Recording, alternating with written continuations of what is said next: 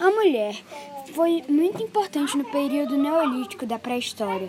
Ela cuidava dos jardins, ela conseguiu as obras-primas de seleção e cruzamento e transformou espécies selvagens e rudes em, varia, em, varia, em variedades domésticas e ricamente nutritivas. Foi a mulher que fabricou o primeiro recipiente, tecendo cestas e várias estátuas. A mulher fez os primeiros vasos de barro. Na forma também a aldeia, a criação sua.